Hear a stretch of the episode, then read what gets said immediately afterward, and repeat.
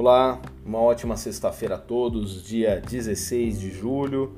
Então aqui passando mais um mais um pouco de informação aí sobre o mercado financeiro, lembrando que o que eu estou fazendo com essa atração financeira, com o nosso podcast, é procurar acelerar para você informação que às vezes não tem tempo da leitura.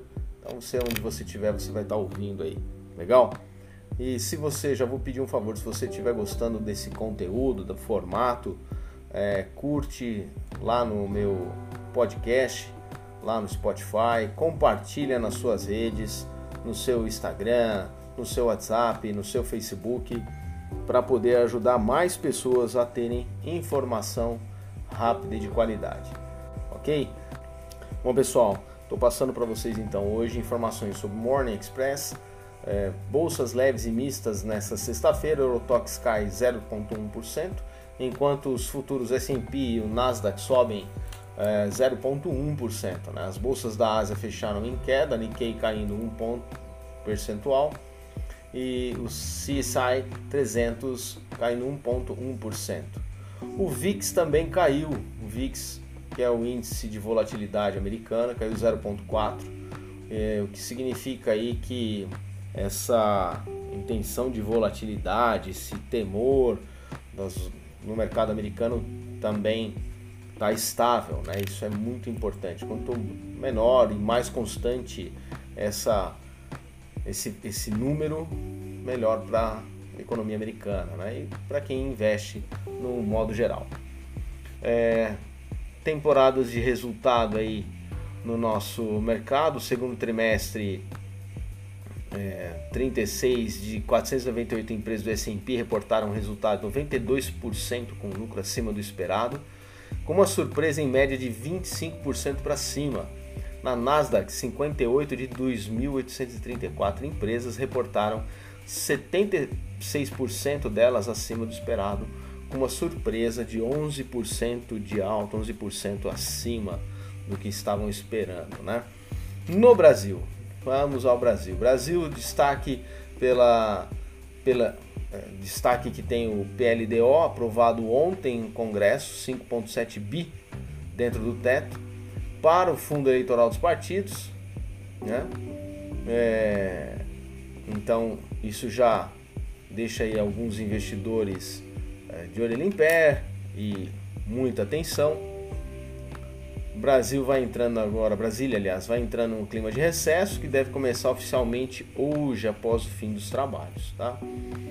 É, na agenda do Banco Central, Bruno Serra tem uma reunião hoje com representantes do Banco XP às 11 horas e com gestora às 14 horas sobre conjuntura econômica. Lembrando que essa semana também ele fez algumas declarações é, eu considero importantes já aproveitando essa questão da, da economia, né? É, o que o cenário atual, segundo ele, é crítico e perigoso, né? Uma vez que o IPCA acumulado do período aí de 12 meses está em 8,25%. Mas a expectativa é de desaceleração, então chegar a 5,8%, ou seja, dar uma freada aí.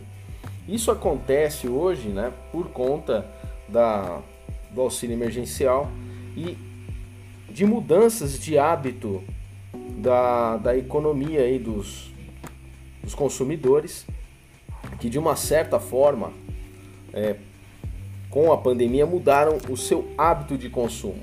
E isso é muito interessante porque existe um represamento na área de serviços e que é aí que está o olhar atento pois esse represamento pode vir com uma, uma avalanche, né, de assim que a pandemia for trazendo melhores resultados aí sobre o controle do coronavírus e tudo mais, há uma tendência né, da, da área de serviços sofrer um crescimento econômico e por consequência puxar a inflação. Então este olhar atento é, sobre a inflação, sobre esse risco está é, tá muito grande. Por isso aí a tendência do Banco Central até o final do ano ainda aumentar mais as taxas de juros da taxa Selic para poder ter o controle dessa, desse cenário. Tá?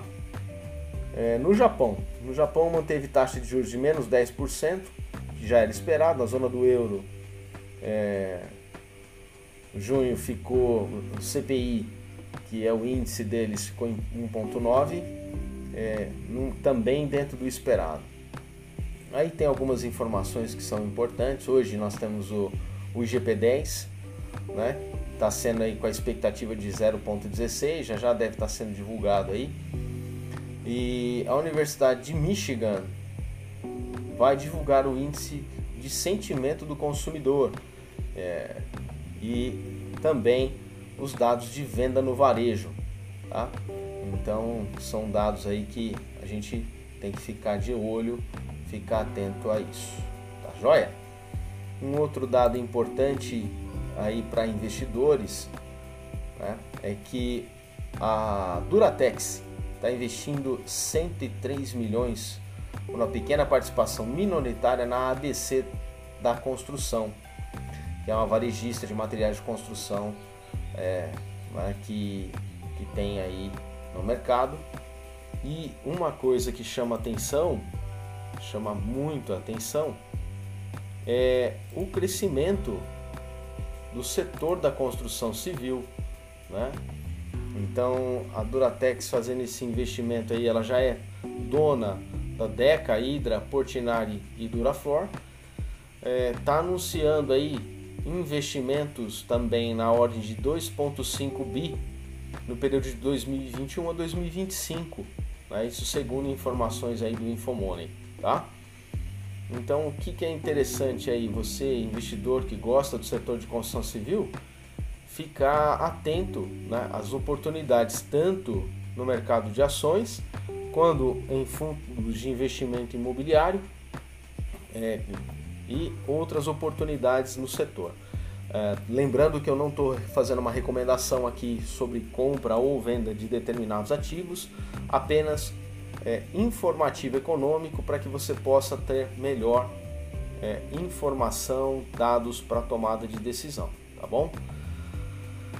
É, três companhias também divulgaram prévio operacionais do segundo trimestre de 2021.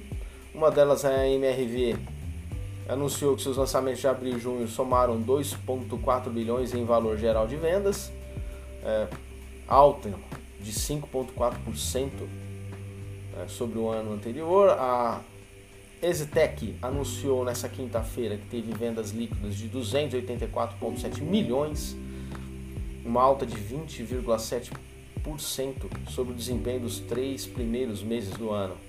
E a Tenda, por sua vez, registrou o lançamento de 20 empreendimentos, totalizando um recorde de 986 milhões.